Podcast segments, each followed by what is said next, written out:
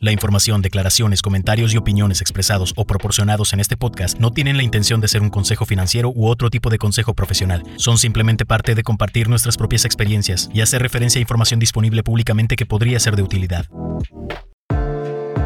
Mi programa financiero. Conducido por Carlo Terán y Claudio Robertson. Bienvenidos a mi programa financiero. Los saluda Carlo Terán. En esta ocasión vamos a hacer el episodio tocando varios puntos importantes. No será una entrevista, platicaremos experiencias que hemos conocido y que queremos compartir con ustedes en las últimas semanas. ¿Cuáles, por ejemplo? La primera que compartiremos es la importancia de compartir las finanzas o tus finanzas con tu pareja.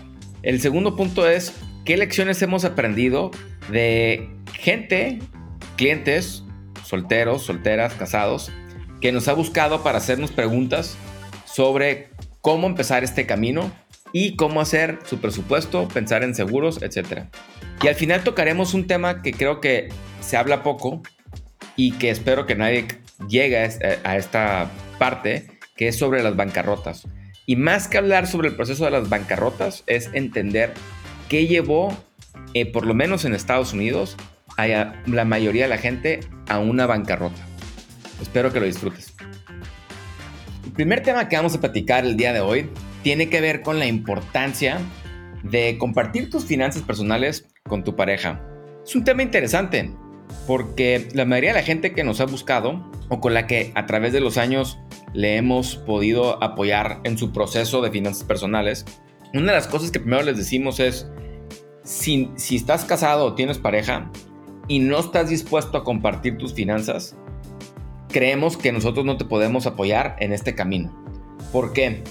Porque difícilmente, como lo hemos platicado, el proceso de las cinco preguntas que recomendamos en, en, nuestra guía, que pueden encontrar en nuestra página de internet, que habla mucho de cómo creciste con el dinero, qué marcas tienes, qué preocupaciones tienes, hacia dónde quieres estar y dónde te ves en 5, 10 y 15 años. Esta importancia es de compartir una visión y que esta visión los lleve a realizar sus metas. Es lo que más queremos. Y la semana pasada salió un estudio muy interesante que es anual, que se llama Parejas y Dinero. En inglés se llama Couples and Money. Y es una encuesta que se hace anualmente donde buscan que tanto las parejas comparten entre ellos mismos sus finanzas personales. Y algo que me llamó la atención es que 40% de las aproximadamente 1.700 personas que la firma Fidelity, que es un administrador de recursos, eh, entrevistó entre, el grupo en general, decía que no conocía las finanzas de su pareja. Entonces imagínense que de cada 100, de cada 100 parejas, 40 no tenían ni idea de qué estaba pasando con su pareja en cuanto al dinero que o ingresaban o gastaban. Y esto es bien importante porque, como mencionamos hace rato, creemos que esta es la parte más importante de poder compartir, a ver a dónde queremos ir y hacia dónde queremos llegar.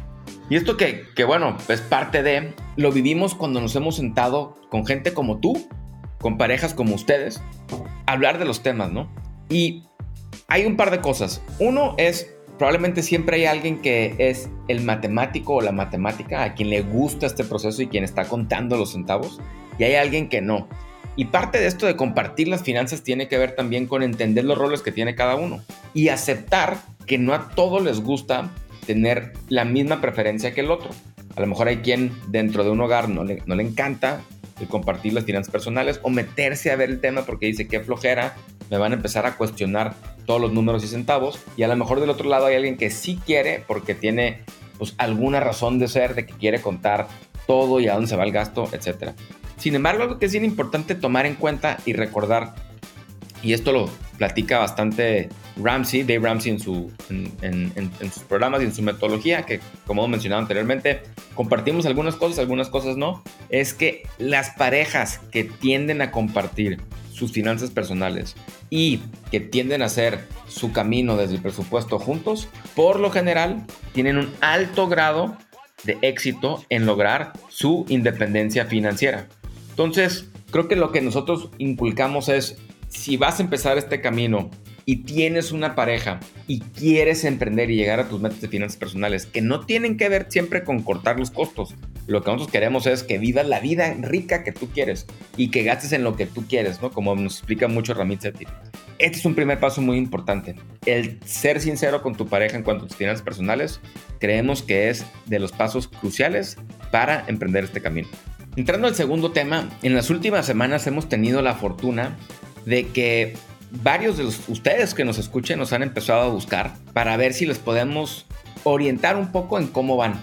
Y voy a platicar de tres casos que son interesantes de manera general, sin entrar a particulares. Quien nos busque no entramos a particulares, ni de dónde son, ni quiénes son, ni cuánto ganan, ganan o, ganan en pareja o dónde viven, etc. Pero creo que son lecciones que la mayoría pueden tomar. En este caso, hemos entrevistado dos grupos de parejas y una persona que es divorciada. Y creo que hay lecciones para todos de este proceso, ¿no? Y les quiero compartir algunas de las lecciones que aprendí en estos tres casos. El primero es que la mayoría, o bueno, los, los tres casos tenían un presupuesto donde no estaban tomando en cuenta todos los factores que tenían que poner. Si bien recordamos nuestro presupuesto, tiene uno, gastos fijos, dos, gastos variables. que es un gasto variable? Es un gasto que no vas a hacer todos los meses a diferencia del gasto fijo, como puede ser luz, agua, teléfono, casas y rentas, o si tienes una hipoteca, escuelas de tus hijos si tienes, o comida, eso todos los meses lo vas a tener. Luego complementarlos con los seguros, las suscripciones y agregarle el tema de el retiro, un ahorro para el retiro y un ahorro en el caso de que quieras apoyar si tienes hijo o hijas pues el acompañamiento universitario, ¿no? Hay ciertos casos donde hay parejas o gente soltera que no tiene hijos o hijas, pero que sí están preocupados por ahorrar por sus padres de familia. Aquí también nosotros a veces recomendamos que si esa es una preocupación real que tienes, pues que pienses en, meterlo en tu presupuesto. Entonces, sin embargo, las personas que, con las que estuvimos platicando, nos llevamos varias sorpresas y esto es algo que ya sabíamos, ya hemos aprendido, pero creo que vale la pena que se los comuniquemos. Uno, por lo general traen 30 o 40% menos del gasto real que tienen. Entonces, al momento que te dicen, oye, si yo gano, vamos a decir, 50 mil pesos y gasto 35 mil, no entiendo por qué no tengo dinero ahorrado. Y lo que termina pasando es que hay gastos que no consideras porque no los haces todos los meses, pero que terminan siendo grandes y que no los incluyes. ¿Como cuáles? Un viaje, el pago del seguro de, auto, un seguro de gastos médicos, la inscripción de las escuelas, la manutención, la ida de los doctores, entre otros. Entonces, al momento de que llenamos esta información, se dan cuenta de que hay más gasto. El segundo punto que luego también tiende a salir es que creen que ganan más de lo que realmente ganan después de impuestos.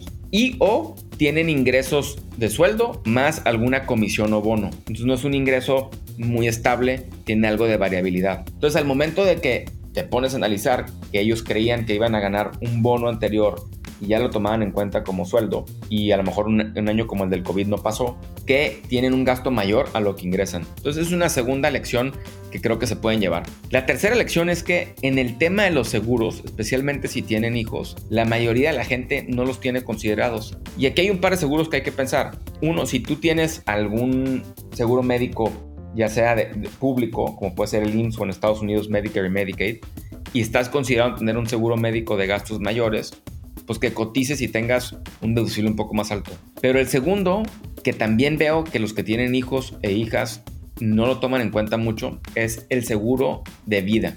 Un seguro de vida sin ahorro. Y aquí hay diferentes tipos de seguro de vida. Hay desde microseguros que algunas tiendas departamentales venden, esperamos luego tener un programa sobre esto, que te ayuden a cubrir un hueco importante desde gastos funerarios hasta uno a tres años el ingreso de la familia, hasta seguros de vida con una capacidad un poco más alta, donde probablemente sí alcance eh, en el caso infortuito de que la persona fallezca, de que tengan una habilidad de pagar a lo mejor una casa y unos años de vida y las escuelas de los hijos. Entonces es el tercer punto, el tema de los seguros que no, que no lo tienen también capturado. El cuarto punto que vemos mucho es que no se imaginan su vida sin ciertos pagos. Entonces, por lo general la gente tiene un, pago de auto, un pago de hipoteca y un pago de tarjetas de crédito que si, si deben dinero. Y cuando les dices, oye, no es de que ganes poco, lo que pasa es que estás arrastrando deudas del pasado, de cosas que ya experimentaste o que ya usaste o ropa que ya tienes, entre otras cosas, y que no te están generando un beneficio. Entonces, ¿qué pasaría si no debiéramos tarjetas de crédito? ¿Qué pasaría si logras pagar tu casa? ¿Qué pasaría si logras pagar tu auto? Y la gente se sorprende de la cantidad de dinero que se les empieza a liberar para hacer otras cosas y gastar y disfrutar en cosas que sí les gustan. Y por último, el quinto punto es no consideran realmente tener un fondo de emergencia. Cuando acabamos el ejercicio de tener un presupuesto real, que les decimos, oye, en base a esto, puedes tener, o debes tener, uno a seis meses de un fondo de emergencia en caso de cualquier cosa, pérdida de trabajo, no te llega el bono, eh, tienes que ir al doctor, tienes que cambiar el carro, etc. Esto lo cubre. Entonces digamos que esa es una parte de las cosas que, que más aprendimos con el tema de las parejas. Otro punto que también aprendimos es que en el caso de las mujeres, la mayoría lo que más busca es tener casa y que tengan esa seguridad. Y yo creo que es una, una cosa muy importante para, para todo el público en general de entender. Para mucha gente el tener casa es una acción extremadamente importante y es una manera de, de, ahorrar forzada cuando sacas una hipoteca y tienes que pagarlo. Entonces, no, no, digo que sea mejor comprar que rentar, creo que hay casos para los, y argumentos para los dos, pero el tener casa sí te da una seguridad adicional, especialmente cuando logras pagarla, de que ya hay donde vivir y le da mucha seguridad, especialmente lo que hemos notado a la mujer. Y algo que les decíamos a la gente igual que nos, nos sentábamos con ellos es que un error que pasa comúnmente y lo hemos mencionado en este programa anteriormente es la gente luego quiere tener una casa más grande de la que necesita. Y no digo de vivir en una mejor colonia o no, no estoy hablando de eso. Lo que sí estoy hablando es que si te alcanza para una casa, voy a inventar de 150 metros o 50 metros o 200 metros, y que eso no te va a quebrar en el caso de que tengas una pérdida de trabajo, no hay necesidad de buscar una casa del doble tamaño o de 50% más de tamaño, porque luego vives esclavizado por pagar la casa. Y este es otro concepto que yo creo que cuando lo platicamos con este, con este grupo de personas eh, se transmite muy bien. Y por último, que yo creo que para muchas de estas parejas y personas que pasan por este proceso es que creen que el presupuesto sirve como para ver en qué corto, ¿no? Y yo lo que les decía a muchos es, a lo mejor en un momento si estás muy endeudado, si es muy importante contar cada centavo, como en, un capítulo nos platicó un testimonio Joel y Andrea que los invitamos a escuchar, el capítulo número 2. En ese caso era muy importante entrar al presupuesto porque debían mucho, no ganaban lo que gastaban, tenían que incrementar sus, sus ingresos y pagar rápidamente sus tarjetas. Pero la verdad es que el presupuesto debe ser una guía, una guía que los acompañe a darse una idea de dónde se va el dinero en total transparencia, yo ya no hago un presupuesto tan estructurado como lo hacía a lo mejor hace 5, 10 o hace 10 años. Porque también creo que parte de esto es que disfruten en qué, en qué van a gastar su dinero, que si lo hacen bien, cubren sus necesidades, tienen sus seguros y tienen su fondo de emergencia, les va a ayudar a tener una mejor vida. Y creo que son las cosas que más hemos aprendido en las últimas dos, tres semanas, ayudando a este grupo de personas, ¿no? A que disfruten este proceso y que el presupuesto sí se enfoque en hacerlo bien y que escojan en qué estar y qué no estar y qué tipo de casa querer comprar. Por último, quiero platicar un tema que tocamos poco y que, esperemos que nadie llegue a esta situación, pero que si se encuentran, creo que más que entender el proceso de cómo salir, que a lo mejor luego hacemos un capítulo cómo salir de una bancarrota con alguien que sea experto en el tema, yo no soy, ni somos ninguno del equipo, pero sí las consecuencias de por qué mayoritariamente la gente cae en bancarrota. Y aunque es un estudio que está hecho en Estados Unidos, creo que todavía sigue siendo muy aplicable para el resto de América Latina. Este estudio se enfoca en estudiar cuáles son las consecuencias del poco más de medio millón de americanos de Estados Unidos, norteamericanos, que caen en bancarrota, por qué llegaron. Y yo creo que se van a sorprender porque la principal consecuencia no es que debían tarjetas de crédito. La principal consecuencia de caer en bancarrota es que no tenían un seguro médico adecuado. Y lo hemos platicado igualmente en episodios anteriores, cuando hablamos del tema del seguro médico, que el tener un seguro médico ante una emergencia real es muy importante, pero también es muy importante entender qué te cubre, cómo te cubre y hasta cuánto te cubre en caso de que llegue una situación infortuita. La segunda razón, que lo mencionaba anteriormente en el podcast, es porque no les alcanza para hacer el pago de la hipoteca. Y puede haber muchas razones, pero una de las maneras que se puede limitar o tratar de minimizar este riesgo es que, como decíamos anteriormente, no compren una casa más grande de la que realmente necesitan. Luego ves, y ves en muchos casos de gente que vive en casas a lo mejor bastante más grandes y se terminan quedando sin hijos de lo que realmente necesitan. Y luego la casa ni la pueden vender. Entonces, que no te vivas esclavizado del pago de tu casa, creemos que es un segundo paso muy importante para tenerlo considerado. La tercera razón tiene que ver con tener un estilo de vida donde gastas más de lo que ingresas.